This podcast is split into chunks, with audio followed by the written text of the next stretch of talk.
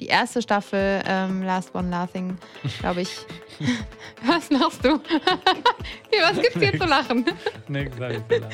Wenn wir darüber sprechen, wird nicht gelacht. Das, das Ja. stimmt, darf man nicht. Ne? Nee.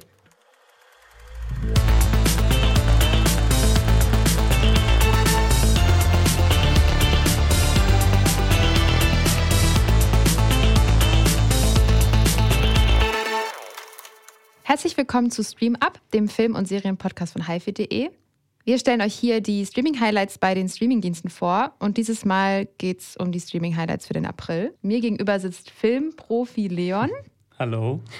Und ja, ich bin Ronja. Damit starten wir heute in die neue Folge. Der Leon wurde nämlich gestern geimpft und deswegen musste ich die Begrüßung machen. Ja, aber hast du wundervoll Ja. gemacht. hast du mir wundervoll abgenommen. Wir starten heute ausnahmsweise mal mit dem Streamingdienst Amazon Prime, da wir da ein Top-Highlight haben, eine Top-Empfehlung von Leon. Zumindest, ja, meiner Meinung nach. Ja. Ähm, ich weiß noch nicht genau, was Ronja davon hält, aber ich habe schon raushören können, dass es nicht unbedingt ihr äh, Nicht Lieblingsfilm geworden ist. Ja.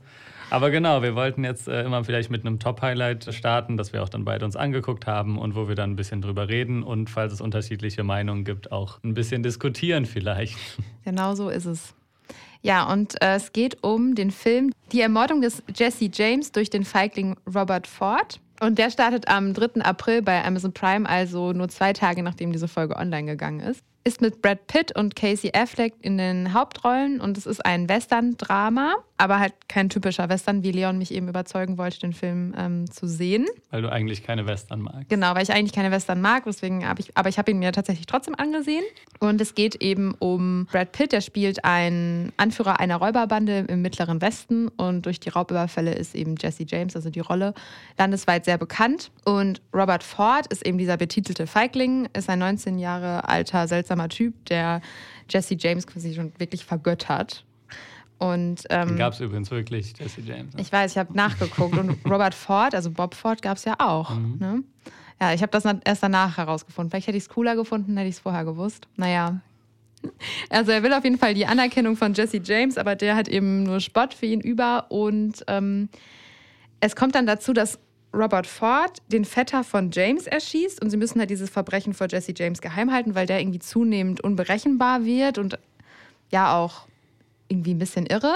Und dann hatte ich das Gefühl, geht es irgendwann irgendwie nur noch darum, wer wen jetzt eigentlich zuerst erschießt.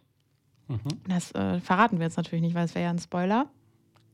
Der Titel spoilert ja vielleicht auch schon ein bisschen, was passiert. Also, da möchte ich jetzt noch nicht zu viel verraten, was da passiert. Mm, Ja, ich würde sagen, man muss auf jeden Fall ein bisschen, äh, wie Leon sagen würde, Sitzfleisch mitbringen, weil der Film geht zwei Stunden und 40 Minuten.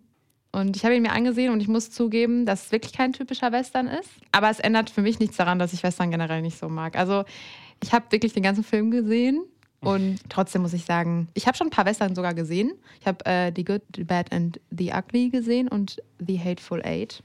Aber fand ich beides, also es ist einfach nicht mein Genre. ich kann verstehen, dass der Film äh, ein bisschen schwer zugänglich ist. Und wenn man mit Western eh nicht so viel anfangen kann, dass es dann nicht so richtig was für einen ist.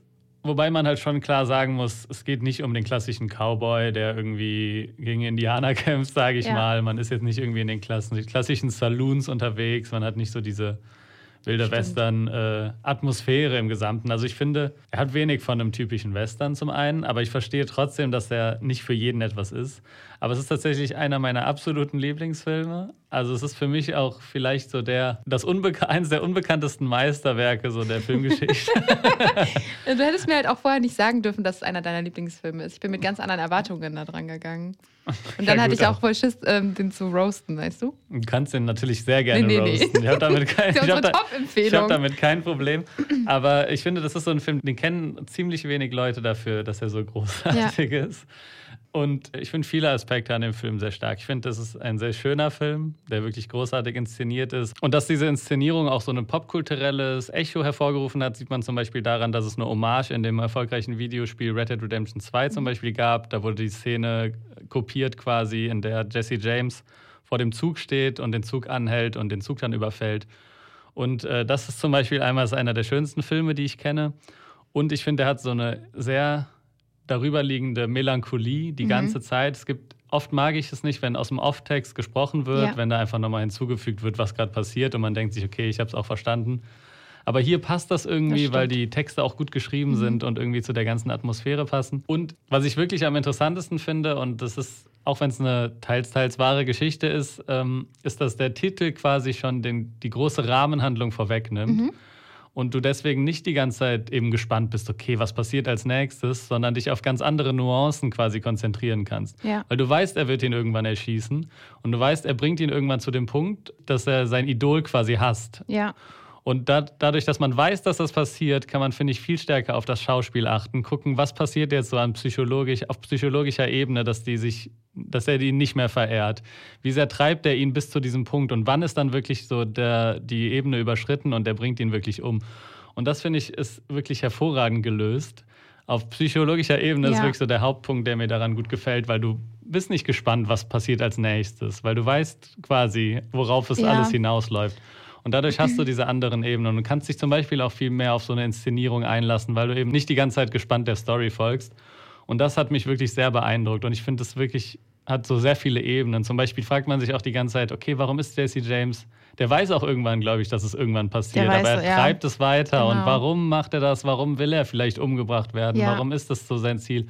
Und du hast da diese sehr verschlossenen, aber gleichzeitig auch sehr viel aussagenden Figuren, die Genau, eben durch diesen kleinen Kniff, ja. dass der Titel so speziell ist und das hat man ja sonst nie, so einen langen Titel, der irgendwie die Story vorwegnimmt. Dadurch hast du, eröffnet dir das so eine neue Ebene des Filmeschauens und das finde ich sehr interessant. Auf der anderen Seite wartet man ja quasi die ganze Zeit darauf, quasi wer jetzt den nächsten Schachzug macht und ob dieser Jesse James halt nochmal auf Robert Ford zugeht und versucht ihn zu ermorden. Also ich fand, wenn man jetzt die ganzen Fakten hat, die du jetzt gerade genannt hast, dann könnte ich mir vorstellen, dass der Film mehr Spaß macht. Aber ich war die ganze Zeit so, was bringt dieser Film? Ich war so, das sind zwei Stunden 40 Minuten und wenn man kein Western mag, ist das schon, ja, muss man schon ein bisschen Sitzfleisch mitbringen. Aber mit den Fakten, die du jetzt geliefert hast, würde, würde ich ihn wahrscheinlich jetzt auch nochmal mit einem anderen äh, Blickwinkel schauen. Aber mir hat das mit der Stimme aus dem Off auch sehr gut gefallen und ich fand auch, dass es nicht so der typische Western war. Zum Beispiel auch daher, dass es nicht diese typische ähm, Shootout-Szene gab, wo die sich mhm. auf Pferden gegenüberstehen und ihre Waffen und dann kommt diese Musik. Du weißt wahrscheinlich, was ich. Und dann klappern die Türen vom Salon. Ja, gute Szenen auch, aber ja, gibt's nicht in dem Film. Ja, genau, das, diese typische Szene gibt's nicht. Und ich würde auch sagen, Leute, die Western mögen, die sind da auf jeden Fall richtig gut bedient. Und ich muss auch nochmal sagen, das ist wirklich auch eine der besten Rollen, wenn nicht die beste Rolle von Brad Pitt, finde ich. Er hat ja nicht immer unbedingt die beste schauspielerische Leistung, finde ich, abgeliefert und hat auch oft irgendwie bei Oceans oder so mhm. einfach so einen coolen Typen, sage ich mal, gespielt. Aber hier verschmilzt er wirklich komplett in dieser Figur und so, dass du auch irgendwann vergisst, dass du Brad Pitt da siehst. Ja. Casey Affleck auch in einer seiner ersten Rollen, glaube ich, spielt das auch so gut, diesen weirden Typen, den man nicht so richtig einschätzen kann, der so sein Idol anhimmelt. Und diese Härte, wie die dann aber auch miteinander umgehen oder wie Jesse James auch mit ihm umgeht, das ist auch, fand ich so beeindruckend, ja. wie, das, wie das rüberkommt und wie man das dann auch verstehen kann, worauf es hinausläuft. Und klar, man wartet darauf, dass es passiert. Aber gerade dadurch fragt man sich ja die ganze Zeit, warum passiert es, weil der ist sein Idol und wann kippt es quasi? Ja. Was ist der psychologische Trigger-Moment, wo es dann eine Stufe zu weit geht? Und das ja. hat mich äh, doch ja, sehr beeindruckt und deswegen einer, einer meiner Lieblingsfilme. Wenn ihr 2 Stunden 40 durchhalten könnt und vielleicht Western ein bisschen ja. lieber mögt als Ronja, dann äh, gebt dem Film eine Chance. Das ist einer der, eines der vergessenen Meisterwerke. Also ich. ich. muss auch wirklich dem Film noch das lassen, was Leon gesagt hat. Ich mag wirklich kein Western. Das ist einfach so. Ich habe es mehrmals probiert. Und dafür ist er wirklich einer der besten Western, die ich je gesehen habe. Das sagst du jetzt ja, aber auch nur so. Von den drei, die ich gesehen habe. Von den drei ja. ist das der Beste. Obwohl, ich fand eigentlich ähm, The Good, The Bad and the, and the Ugly auch ziemlich gut für einen Western. Also du hast jetzt drei Western gesehen ja. und fandest zwei ganz gut. Also magst du Eigentlich wirklich gar keine Western. hm. nee, aber es ist schon ein, ein spezielles Genre, finde ja. ich. Aber ja, wir haben das jetzt abgeschlossen. Deine Top-Empfehlung ist Jesse James. Startet am 3. April bei Amazon Prime. Ja. Hoffentlich auch in OV, das weiß man da ja nie so genau, ja. aber der ist auch, äh, profitiert auf jeden Fall von der Originalfassung. Unsere zweite Empfehlung bei Amazon Prime ist die äh, Staffel 3 von LOL, Last One Laughing. Die startet am 14. April und ja, wie vielleicht sicherlich viele von euch mitbekommen hat, die erste Staffel ähm, Last One Laughing, glaube ich. was machst du? was gibt's hier zu lachen? Nix, habe ich gelacht. Wenn wir darüber sprechen, wird nicht gelacht. Das, das ja. stimmt, darf man nicht. Ne? Nee. Man darf bei LOL nämlich nicht Einmal lachen. Einmal habe ich jetzt, habe ich nicht nochmal. Darfst du nicht nochmal. Das okay. ist nämlich auch das Konzept. Es ist quasi eine Show mit deutschen Comedians, die ja sechs Stunden in so einem, in so einem Raum eingesperrt waren, also in so einer Kulisse. Und die dürfen nicht schmunzeln und nicht lachen für sechs Stunden. Ich glaube, sie haben zwei Joker. Also wer, wenn sie das zweite Mal, nee, ein Joker ja dann nur. Genau, zweimal dürfen sie, also beim zweiten ja. Mal sind sie raus. Quasi. Genau, wenn sie das zweite Mal auch nur den Mundwinkel nach oben ziehen und Bully Herbig das in seinem äh, Control-Raum sieht, dann sind sie eben raus. Und die erste Staffel war ja auch ein richtig großer Erfolg. Also bei Amazon Prime, glaube ich, äh, die meistgestreamte deutsche Serie. War auf jeden Fall, hatte, hatte einen sehr großen Hype und ich ja. hatte das Gefühl, da wurden auch, wurde auch zum ersten Mal über irgendwas von Amazon Prime wirklich mal breit geredet ja. und bei Twitter ging es sehr viel darum und es wurde auf jeden Fall sehr gefeiert, ja. Also nicht so überraschend, dass äh, da direkt auch die zweite und jetzt auch schon in relativ kurzer Zeit, muss ja. man sagen, auch schon die dritte Staffel kommt. Ja, und mit dabei sind dieses Mal, also meine Favoriten sind auf jeden Fall Palina Roginski, Hazel Brugger, Anke Engelke und Christopher Maria Herbst, aber sind auch noch viele mehr dabei. Christoph Maria Herbst. Ah ja, jetzt ich wieder Christopher gesagt. Christoph Maria Herbst. Ich darf nicht mehr lachen. Nee. Jetzt muss ich, jetzt, muss ich jetzt gehen. Du musst jetzt, Leon, geh jetzt raus. Jetzt lasse ich den Versprecher aber drin. Ja. Ja. Wird jetzt hier nicht geschnitten an der Stelle. Und ähm, was aber krass ist, ich war nämlich in der Pressekonferenz von Last One Laughing und ich habe tatsächlich erst da erfahren. Im Roundtable. Ja, im Roundtable, genau, im Online-Roundtable. Und ich habe da in dieser Pressekonferenz erst erfahren, dass ein Teilnehmer der Show, nämlich der Mirko Nonchev, kurz nach den Dreharbeiten verstorben ist. Wusstest du das noch gar nicht? Nee, ich habe okay. das gar nicht äh, irgendwie mitbekommen. Ich weiß nicht warum, das ist irgendwie voll an mir vorbeigegangen. Und die Verantwortlichen dort in der Pressekonferenz haben eben auch gesagt, dass sie dann die Szenen mit ihm nicht rausgeschnitten haben, sondern sich entschieden haben, das eben trotzdem auszustrahlen und eben dem Comedian irgendwie in irgendeiner Art und Weise die letzte Ehre erwiesen wird. Und ich bin auf jeden Fall gespannt, ob das dem Streamingdienst gelingt. Genau, dann, äh, genau, es ist die dritte Staffel. Die erste fand ich auch gut, hat, ja. hat Spaß gemacht. Zweite hat schon ein bisschen abgebaut. Mal gucken, wie es jetzt in der dritten wird. Aber ich finde, dass äh, Hazel Brugger auf jeden Fall ja. vielversprechend ist. So Palina Roginski, ich fand jetzt in den letzten Staffeln auch immer so die Moderatoren und Moderatorinnen irgendwie nicht so mehrwertbringend. Also Barbara Schöneberger ja. zum Beispiel oder Klaas von Joko und Klaas war ja zum Beispiel da. Und ich fand das immer, die waren halt nicht so lustig wie die Comedians, fand ich. Und, äh, ja, das stimmt. Ja, also muss man mal gucken, ob die das noch weitertragen. Ich kann mir auch vorstellen, dass sich das so ein bisschen ausläuft, dieses Format. Also ja. ich glaube nicht, dass da jetzt noch jede Staffel ja. so erfolgreich wird. Aber äh, ja, wir wollten auf jeden Fall die trotzdem empfehlen, weil es eine große Sache ist und weil äh, Ronja halt beim Roundtable war ja, mit den genau. Stars. Ich habe auch den Screener gesehen, aber ich darf natürlich noch nichts verraten. Ja, du warst äh, mit den Stars. Ja, mit den äh, Stars am Roundtable. Auch wenn deine Palina nicht da war. Die war leider nicht dabei, ja. Es war sehr schade. Ich hatte mich total auf Palina Roginski gefreut. Aber ich muss auch sagen, dass die ModeratorInnen in diesen Staffeln meistens die sind, die ja eher zum Lachen gebracht werden. Also. Ja. Ja, sind so ja immer die Verlierer meistens. Ja. War ja auch bei Staffel 2 so, jetzt Spoiler. Das ja. Glas fliegt ja voll früh raus. Ja. Vielleicht haben die auch einfach keinen Bock und ja. dann können die sich da auf die Couch setzen, so Bully, der manchmal ein bisschen zu sehr auf jeden Fall über die ganzen ja. Jokes lacht, was auch manchmal ein bisschen unangenehm ist. Aber für alle Fans der Serie startet die zweite Staffel auf jeden Fall am 14. April. Und was ich noch zu Bully Herbig sagen muss, ich, ich will ihn jetzt nicht so sehr ähm, roasten, aber ich finde, er übernimmt so ein bisschen diese Rolle der Generation unserer Eltern die das, glaube ich, super witzig finden und er lacht so richtig voller Elan mit und das ist natürlich ein bisschen drüber, das muss man einfach ignorieren. Ja. ja. Oder sein die ganze Zeit Videobeweis-Joke, der mich wirklich irgendwann gucken, wahnsinnig ja, gemacht hat. In Staffel 3 auch kommen. Ja, bestimmt. So, jetzt aber genug gelacht, ne? Jetzt kommen wir zu den ernsten, schnellen Streaming-Tipps bei Prime. Man kann durchaus Argumente dafür finden, dass Spider-Man Into the Spider-Verse der beste Spider-Man-Film aller Zeiten ist. Der animierte Film ist großartig geschrieben, durchweg unterhaltsam und traut sich, bei den Animationen zu experimentieren. Ab dem 1. April startet Spider-Man Into the Spider-Verse bei Amazon Prime.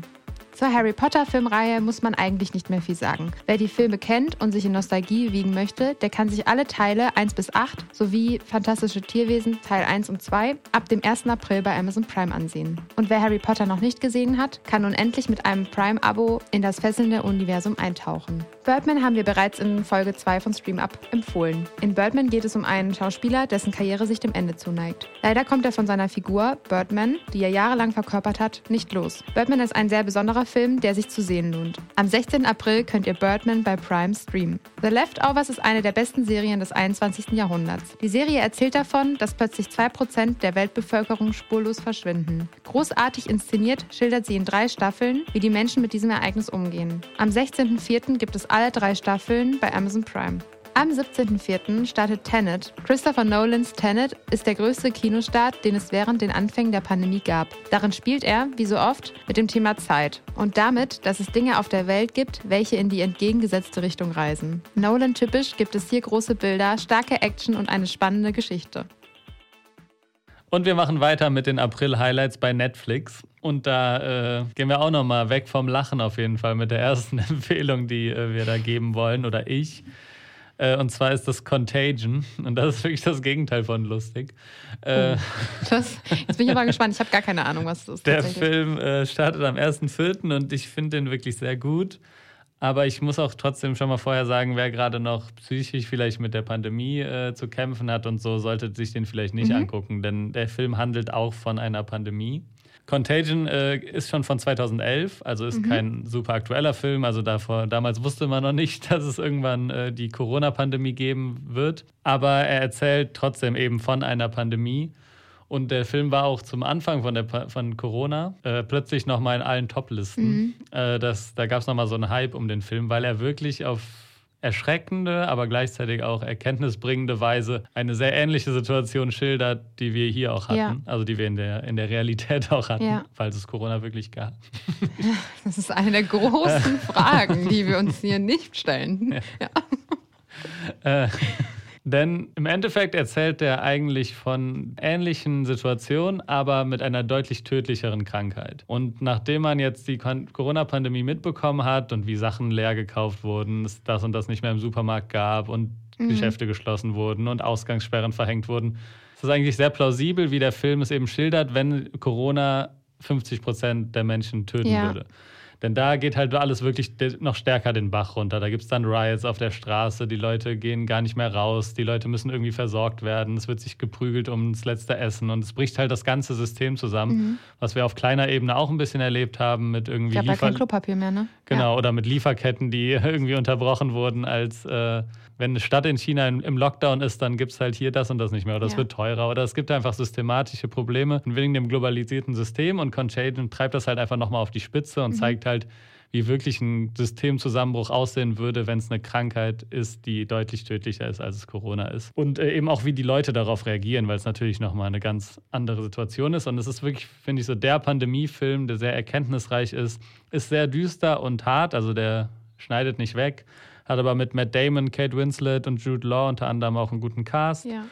Ist äh, von Steven Soderbergh, der zum Beispiel auch die deutlich unterhaltsameren oder lustigeren Oceans-Filme mhm. gemacht hat. Ähm, ja, der macht immer so unterhaltsame Filme im Wechsel mit so Medizindramen tatsächlich. Ja. Also er hat schon oft Filme über ja, irgendwelche Medikamentenmissbrauch und so gemacht. Und äh, das ist irgendwie so ein Thema von ihm. Und ich finde, der hat immer so einen eigenen Touch. Also man hat nie so das Gefühl, man guckt jetzt gerade den Hollywood-Blockbuster über die Pandemie, wo dann am Ende die Familie sich wiederfinden muss und dann Hauptsache irgendwie, ja. die haben überlebt und dann ist alles ein Happy End, weil die eine Familie überlebt, überlebt hat, sondern man sieht einfach sehr viele Blickwinkel von verschiedenen Menschen, die einfach mit dieser Situation zu kämpfen haben und kriegt einfach diese diese, äh, diese Geschehnisse geschildert. Und äh, ja, das ist sehr eindrucksvoll, sehr. man lernt auf jeden Fall viel darüber, wie es auch, wie es auch sein könnte. Aber ja. wie gesagt, wenn man gerade vielleicht damit ja. zu kämpfen hat, sollte man das sich nicht angucken. Wenn man damit klarkommt mit sowas in so einer Zeit, dann ist es auf jeden Fall ein sehr fehlenswerter Film. Ich finde es auch vor allem gut, dass er von 2011 ist und dass nicht mit diesem Thema quasi jetzt gespielt wurde. Mhm. Weil ich weiß nicht mehr, zum, zu Beginn der Pandemie ist auch so ein Trailer rumgegangen von so einem Film, der dieses Thema Corona voll aufgegriffen hat. Kannst du dich daran erinnern? Ich weiß aber ja, nicht mehr, was für ein so Film, Film, es war. Es gab so einen Actionfilm genau. oder so, wo die dann das noch, wo die, glaube ich, eigentlich ja. nichts mit Corona zu tun hatte und wo die dann noch so das Label drauf geklatscht ja. haben oder so. Ja, und auch mit geimpft und ungeimpft, obwohl das damals noch gar nicht zur Debatte stand. Ähm, ja, und das finde ich eigentlich ganz gut, dass, da, dass das jetzt nicht dafür genutzt wurde, sondern dass er von 2011 ist. Und dann finde ich es auch immer richtig cool, sich sowas anzuschauen, wie. Mhm ja, das dann auf so, ähm, auf die Zukunft pa quasi passt, ne? Die Zukunft, ja. in der wir leben, natürlich, ja. Ja, coole Empfehlung auf jeden Fall. Wann startet der nochmal? Äh, direkt am 1. heute quasi. Ah, okay. Könnt ihr euch ja. direkt angucken bei Netflix. Ist bestimmt auch auf der Startseite. Ja, denke ich auch. Ja. Cool. Schön ein bisschen Geld machen mit, ja. den, mit den Ängsten der Leute. Lieben wir. ähm, hier steht auch äh, beim Cover tatsächlich Nothing Spreads Like Fear. Ja, da wird mit der Angst ja. gespielt. Ja, das, das stimmt. Das wird natürlich auch. Die psychologische Ebene kommt natürlich auch vor. Und wie einfach jeder am Ende irgendwie doch nur an sich selbst denkt ja. und nicht daran denkt, okay, wir müssen uns alle irgendwie rationieren, damit die Gesellschaft irgendwie am Laufen bleibt, sondern halt jeder versucht zu überleben und das ist ja auch eine menschliche Reaktion, aber daran ja. sieht man halt, dass wir noch Glück hatten, dass, äh, dass Corona keine Krankheit ist, die jetzt 50 Prozent der Menschen tötet, die sie haben. Wo man auch sagen muss, dass ich finde, ein großer Teil der Gesellschaft das sehr gut gemacht hat in den letzten zwei Jahren. Auf jeden Fall, ja. ja. Und das ja, muss man ja dann auch sehen, wenn man sich so einen Film anguckt, dass ähm, wir das ja bis auf die Klopapierengpässe äh, eigentlich ja total solidarisch gehandelt haben, die meiste Zeit. Der das meiste stimmt. Teil. Das der stimmt. größte Teil. Ja. Das stimmt auf jeden Fall. Aber deswegen ist halt die Frage, wie wäre es, wenn du wirklich ja. sehr wahrscheinlich stirbst, ne, wenn, ja. wenn du es kriegst. Und wenn einfach schon die Hälfte deiner, der Menschen, die du kennst, einfach schon gestorben sind und so. Das ist natürlich psychisch auch nochmal eine andere Belastung. Das klingt sehr düster. Ist es auch nicht. Also wie gesagt, guckt den nicht, guckt den nicht, Leute, aber es ist trotzdem eine Empfehlung. Ja, und die zweite Empfehlung, die wir haben, ist der zweite Teil der vierten Staffel von Ozark. Und damit auch die letzten Folgen dieser ja doch sehr recht erfolgreichen ja. Netflix-Serie. Mit Jason Bateman und Julia Garner. Ja, Julia Garner, die wir ja schon ja. in unserem Inventing Anna Shorts-Folge äh, besprochen haben. Genau. Wo ich auch schon gesagt habe, dass ich eigentlich ein großer Fan bin und sie auch hier bei ähm, Ozark deutlich besser finde als in der Rolle ja. bei Inventing Anna.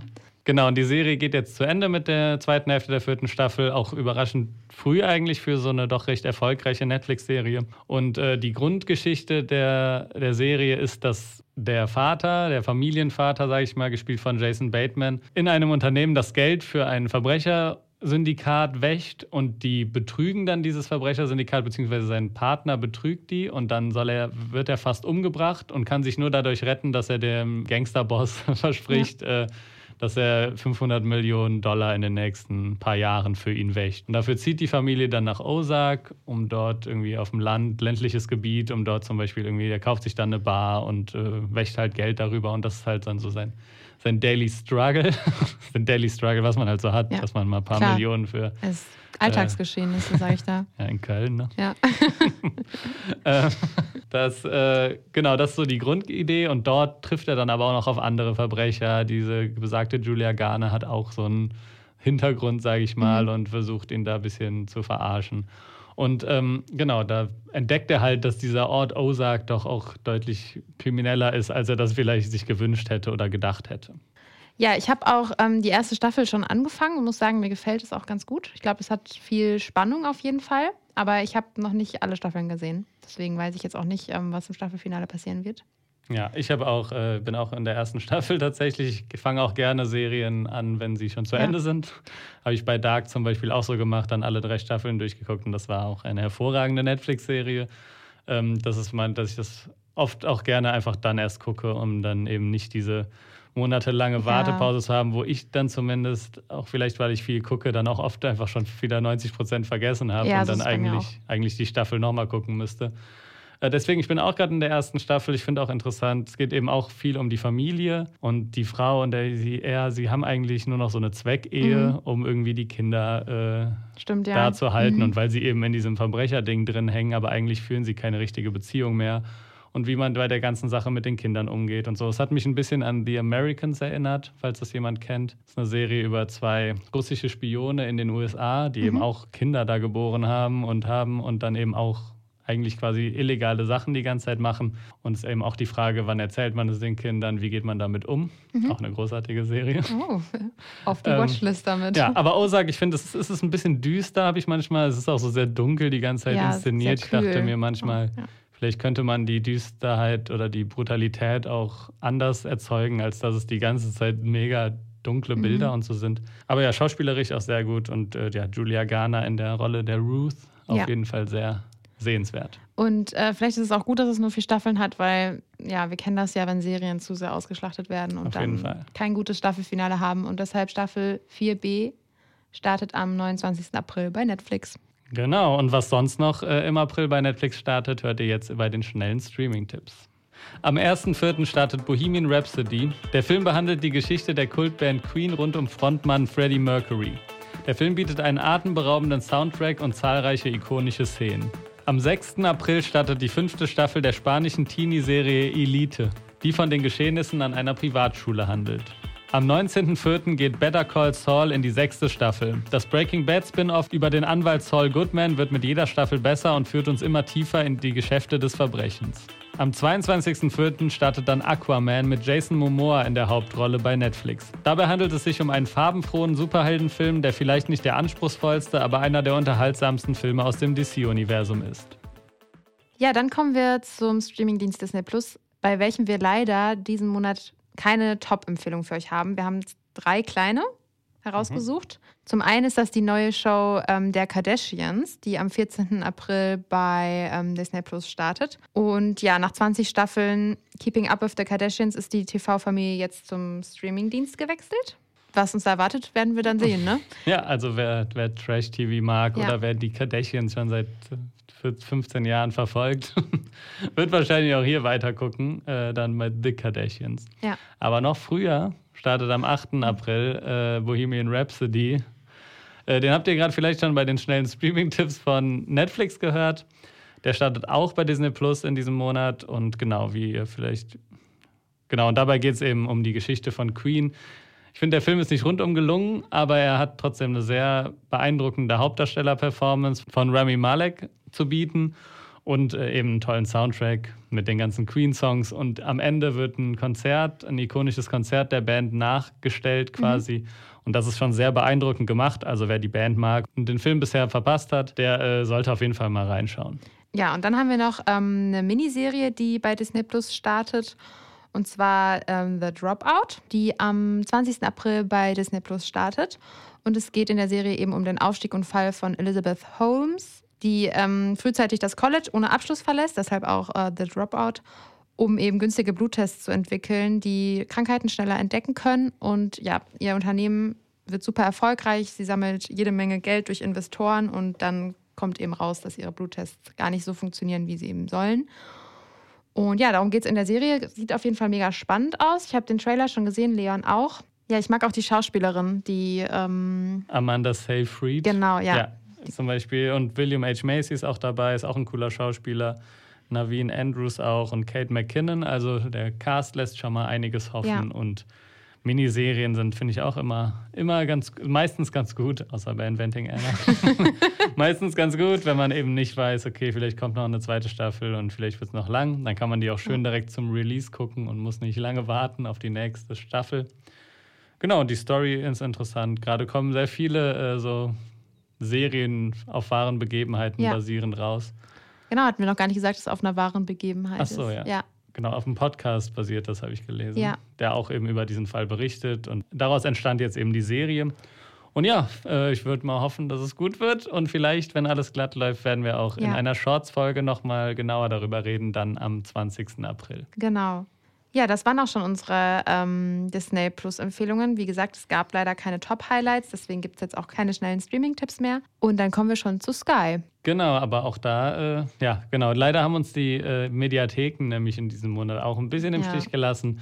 Wir waren ja in der letzten Zeit nochmal ein Garant für ein paar richtig gute Klassiker vor allem. ja, ja. Aber in diesem Monat leider nicht wirklich viel dabei. Aber bei Sky gibt es auf jeden Fall noch einige Empfehlungen, die ihr jetzt auch im Schnelldurchlauf hören könnt. Don't Brief ist, wie der Name schon vermuten lässt, ein Horrorfilm aus dem Jahr 2016. In Don't Brief brechen drei junge Erwachsene regelmäßig in die Villen reicher Leute ein. Ein einfaches Ziel scheint das Haus eines blinden Mannes. Doch die junge Räuberbande täuscht sich und läuft in die Arme eines Kriegsveteranen. Don't Brief startet am 1. April bei Sky. Billions geht am 6. April bei Sky in die sechste Staffel. In der US-Serie geraten ein Anwalt und ein Milliardär aneinander. Das Drama spielt in der Finanzwelt der Wall Street. Wer auf eine Mischung aus Politik und Intrigen steht, sollte sich Billions auf die Watchlist setzen. Bei Sky startet noch ein empfehlenswerter Horrorfilm. In Malignant geht es um Madison, die nach ihrer traumatisierenden Kindheit endlich von einer Pflegefamilie adoptiert wird. Doch im Erwachsenenalter wird sie plötzlich von Albträumen aus ihrer Vergangenheit heimgesucht. Doch so langsam ist sich Madison nicht mehr sicher. Hat sie nur geträumt oder geschehen die Albträume wirklich? Malignant startet am 9. April bei Sky. Old von M. Night Shyamalan ist ein Konzeptfilm, der von einem Strand erzählt, an dem Menschen plötzlich deutlich schneller altern. Auch wenn die größten Tage des Regisseurs gezählt sind, ist Old ein unterhaltsamer und teilweise gruseliger Thriller. Er startet am 29.04. bei Sky. Am 29. April startet Venom Let There Be Carnage, der zweite Teil der rasant geschnittenen Actionreihe über den Spider-Man-Antagonisten Venom bei Sky. Ja, und das waren unsere Streaming-Highlights für den April. Also äh, streamt fleißig bei euren Streaming-Diensten ja. und guckt euch äh, die von uns natürlich exquisit ausgewählten Filme und Serien an.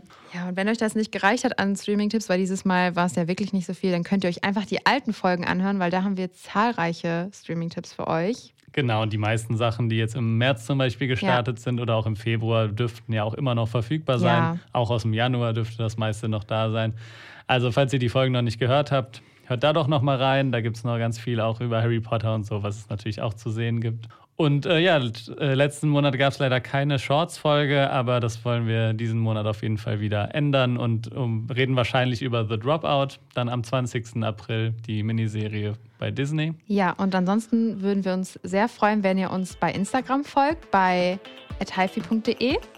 Da freut sich auch besonders unsere Social Media Managerin Wavu, die das nämlich Shoutout, alles. Ne? Ja, genau, Shoutout an Wavu, die das nämlich alles managt. Und am meisten freuen wir uns natürlich, wenn ihr uns eine E-Mail schreibt an streamup, nicht wie Don't Look Up, sondern wie das deutsche Film up, at hifi.de. Und da könnt ihr uns ja einfach mal ein Feedback schreiben, was ihr findet, was wir besser machen können oder was wir gut machen. Wir freuen uns über jede Art von Feedback oder Kritik. Genau, es gibt auch gerade Überlegungen, das Ganze vielleicht ein bisschen umzustellen und äh, das aufzuteilen und zwei Folgen im Monat zum Beispiel zu machen, damit ihr nicht ja. immer 30 Tage oder so manchmal auf unsere hervorragenden Tipps dann warten müsst und es dann wieder vergessen habt.